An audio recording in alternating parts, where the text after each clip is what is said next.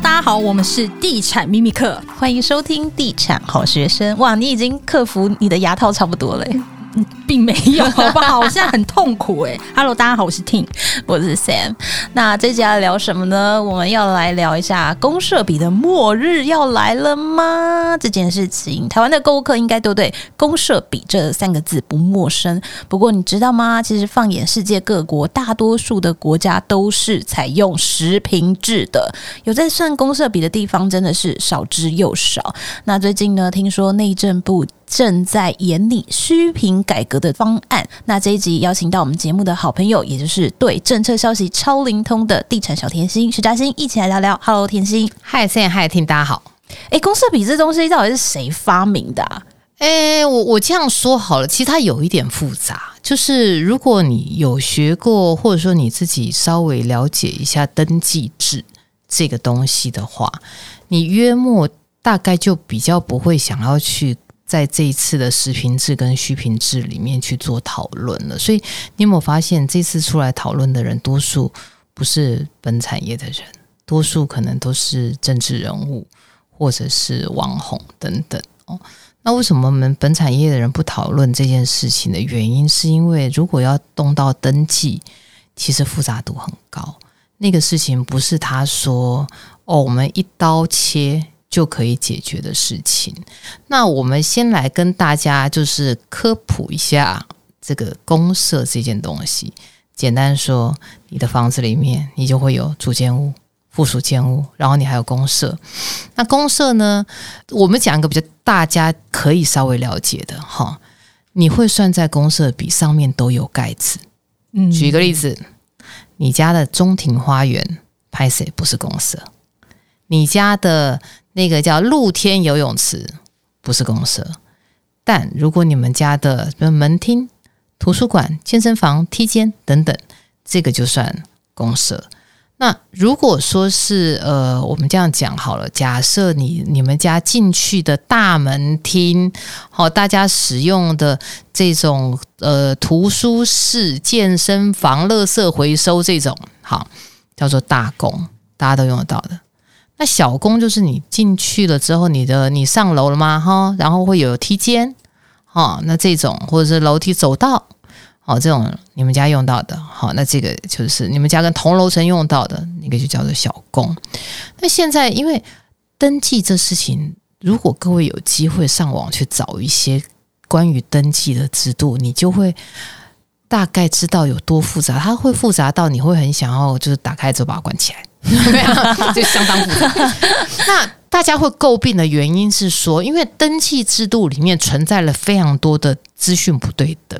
嗯，那像我们刚刚前面讲，只讲一个大概。好，那你怎么知道今天这东西到底登记在我主建物里面，还是登记在公社里面呢？我前一阵就看到有一个案子，它是个老房子，然后他后来有一个争执是，他把小公。登记在主建物里面，那他就说：“那为什么我要去负担那个小公？因为它是公寓，它的那个问题是没有很大，因为它是公寓。然后它是它是等于说把早期的登记会把有一些会把梯间登记在主建物里面，它就会长出一个东西叫零公社，但是其实它还是存在的哦，哦。所以这种事情就是层出不穷。那当然有一些建商他很坏。”就是也不能很坏，就是就是可能他就是比较替自己着想。我们现在讲话都要 正向表述，正向表述，他比较会替自己着想，所以他有可能就是大家一定有遇过，你去买新房子吧，哈，那可能这个社区两百户，偏偏他只有一百五十个车位，总会有五十户没办法买车位。那你知道车位下面，你除了车位，是不是还有车道？那车道是不是有些是电，有些配电室等等放地下室？有一些比较替自己着想的业者，他就会把车道跟配电室等等，哈，就让楼上的人大家一起分摊。好了，我没买车位，我分担配电室就算了，凭什么车道要我分担？灌到公社里。对，那这个是公社比我我认为这是公社很不合理的地方，就等于一头牛剥两层皮。那另外来说的话，就是这几年公社比越来越高，它有一些因素了。一个是说，呃，你的房子越来越小，然后同一层里面，我我讲一个逻辑给你听。你有没有发现，小的套房它的公社比很高？为什么呢？你去想哈，我先到了某一个套房大楼，这一层十户，各位去想，你去想那个走道多长，那是不是大家都要分摊？那所以它当然公设比就会变得比较高，所以这种那还会有一些那早期你知道有些人他会讲求一些很特殊的设计。哦，在我们早期雨遮跟阳台哈，阳台我觉得灯，我觉得这个事情没有什么意义，毕竟阳台用得到，雨遮可以停宾士这种行为，土星环的年代，对土星环大家都经历过土星环，然后什么呃超大雨遮。我不止停鸟，还可以放床的那种巨大的，建商要蹭人家的这种。好，那在可以登记的年代的时候，诶，就有一些人他就用这种方式，那他就把它关在里面。所以你会发现有一些房子，它的公设比奇高无比，那实际上面民众使用到的频数就会变得非常的小。那内政部这一阵子在说，哦，等到平均地权条例上路。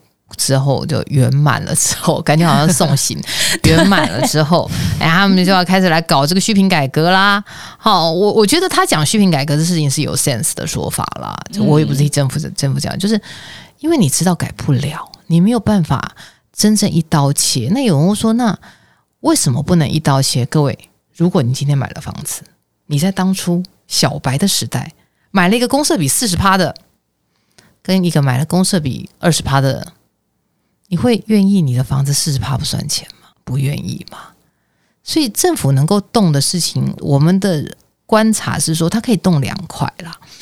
第一块就是说，针对预售屋，它可以很明确的，好，在我发照的时候，我就告诉你，像早期雨遮跟那个阳台能否登记的问题，他就画一条线，对，能登记。不能登记，有什么东西要什么照规矩来，然后民众也看得懂。好，那我我认为这个是政府应该要做，至少你在一个年限之后，你应该要做好这个把关。好，那在这个之前的成屋怎么办？那成屋之后，你可能是不是就要帮他们 check 一下？好，诶，这个公社到底什么东西该算？好，什么东西不该算？它不是很粗糙的一刀把它切下来。然后到时候算一个总价，然后由于市场上有一些人的说法很可爱，他说，当公社比过高的案子，呃，就是公社把这个四层划掉了之后呢，它的单价就会变高，它在市场上面就会失去竞争力。你这用大脑想一下，你觉得这事情合理吗？最后市场决定呢，怎么会是一个他就是买不到房子？那当然这里他也得吞呐。所以我们的看法是说。如果他应该要去检讨的话，哈，那可能预售的部分先行，那成屋的部分，那他之后是不是有一种可能性？我我觉得张金友老师讲一个东西也蛮好的，他有一个建议是说，有没有可能公设不能够不完全计价，但他就像车位一样拉出来另外算哦，就我们现在买车买房子不是车位拉出来哦，可能楼上比如说一平呃一百。哦，那楼下车位，你车位就是一个三百。哦，他说有没有可能，我们就用这个方式，那他去拆算，虽然他会就会复杂，可是至少，也许对于有一些人而言的话，他就会比较觉得说，哦，公社这个事情，他也会比较过得去了。嗯，因为其实这个方向也也蛮好的，因为那个时候在讨论这个事情的时候，就蛮多人说，哎，那如果以后。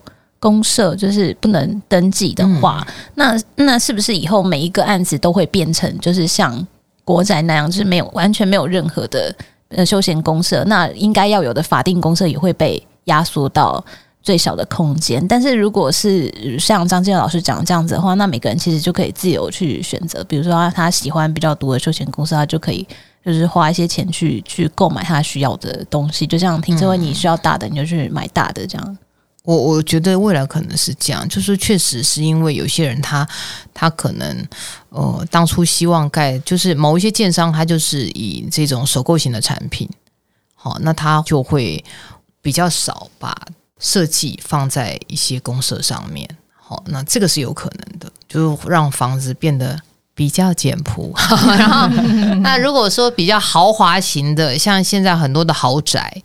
他们追求一个极致的话，那这种公共空间它就会变成就是豪宅追求它的独特性的一个场域。那对于一些高端的客户来说的话，哦，他可能就是一个会买单的东西。那台湾推动这个实坪制到底有哪一些困难点？诶，其实第一个来说的话，就是讲最现实的啦。目前台湾住宅存量九百万户了。哦，那屋龄的话，你大概也知道，就是这么多年以来，呃，登记有登记的好的，有登记的乱七八糟的，有登记的不知所云的。你要让它有一个其一的标准，对于目前现在的成屋而言，工程太过浩大。哦，那如果你真的要做更具体的，我们说是规范等等的话，我认为不大容易，因为。其实地震机关应该要把时间花在更重要的事情上面。我房子不会不登记它就倒掉啊，市场也不会因为改了登记价格就下来，所以它这件事情的操作时间会很长。好，这第一个。那第二个的话，就是说这种登记这件事情对于民众而言，它太遥远。即便很多的业者，他也不能够完全理解为什么会登记成这样。我们的登记就坦白说，是对于一般的民众庶民没那么友善。大家看过藤本就知道吧？没人跟你讲，你第一次看得懂吗？看不懂啊。所以有没有可能就是让这个东西它更友善？即便是他非本产业的人，他也可以很清楚的知悉哦，我大概买了多少瓶，然后我大概这个东西大概是什么样子的登记。所以，如果以成屋来说的话，他至少要先去处理，在这么庞大的量体里面，他至少要处理我刚刚说的这两个环节。那新的案子的时候，他就会必须要再去做更细腻的规范。像我刚刚讲的，车道登记两次，这根本就不应该要出现，那让人家一头牛扒两层皮。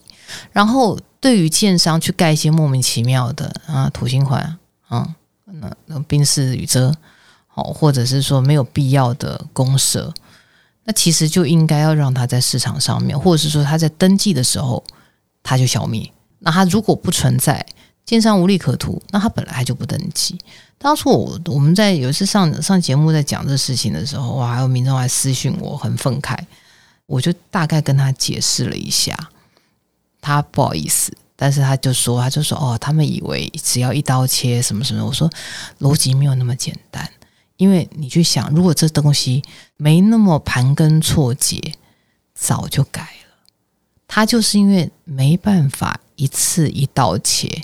影响层面太大，所以他也只能慢慢的调整。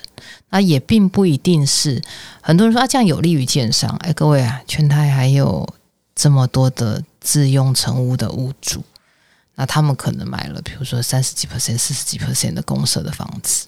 那对于他们而言的话，一刀切对于他们公不公平？我我觉得这个是打一个打一个问号。但是，呃，公社不应该这么高。我觉得这是一个大家可以努力的方向。其实依据这个内政部规划的这个方案内容啊，一直这个备受争议的就是这个车道跟车道公社的问题。我们今天也讲到非常多次。那听说这个部分就是这一次优先改革的主要项目。那田心，你觉得说这个停车位的这个公社的部分呢、啊，修法方向应该要怎么去调整会比较合理呢？诶，这样说好了，我们的看法是说，因为以现在的登记跟测量的这一块的话，那他们会有不一样的标准啊，吼，所以我们是说，是不是有可能，我我应该这样回头这样说，如果说是以车位、车道这件事情，我们不同的年代有不同的车位大小，对对不对？好，那那这个部分的话，其实在立法登记的时候，它是不是就应该要有一些规范？然后再顺应现在时事上面，可能大家都开修旅车的一些调整。我说它是不是有大的车位、小的车位？那登记有怎么样的比例的一个拆分？那这个部分我觉得不适合在这边讲，因为它有一点复杂。可是我认为，至少第一个，如果我没有买车位，我不应该要去扛那个车道的公设，应该它就是一个使用者付费的这个逻辑。那有一些我公共的配套的东西，我得要的，我们刚刚讲的配电室，然后或者是说有一些机房，好，然后管理室，那这个事情是我们大家都应该要的。那本来建商新建也要成本，那这东西大家就一起分摊，所以终究会回归到一件事情，就是诶，什么东西它会认定为是公共公设？好，那有一些东西，它是不是可能重新再去检讨说，哦，它是不是呃应该有做其他认定的可能性？好，那这个是我觉得立法可以努力的方向啦。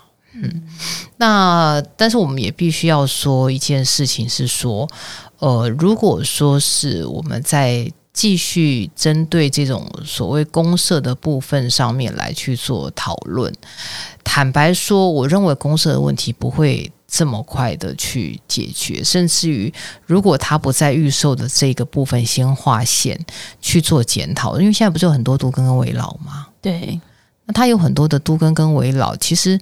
如果你不赶快把这个事情先定下来，你知道那时候在推都更的时候，你记不记得雨遮跟阳台登记免登那个时候？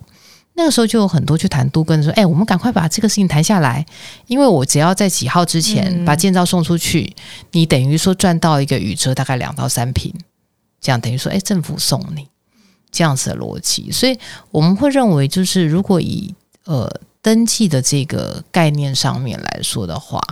预售这个部分，它应该要先采，那先把它采下来了之后，那成屋量这么大，那就慢慢再来去做检讨。针对免计容积也进行了讨论哦。那这部分对于买房族有哪一些影响呢？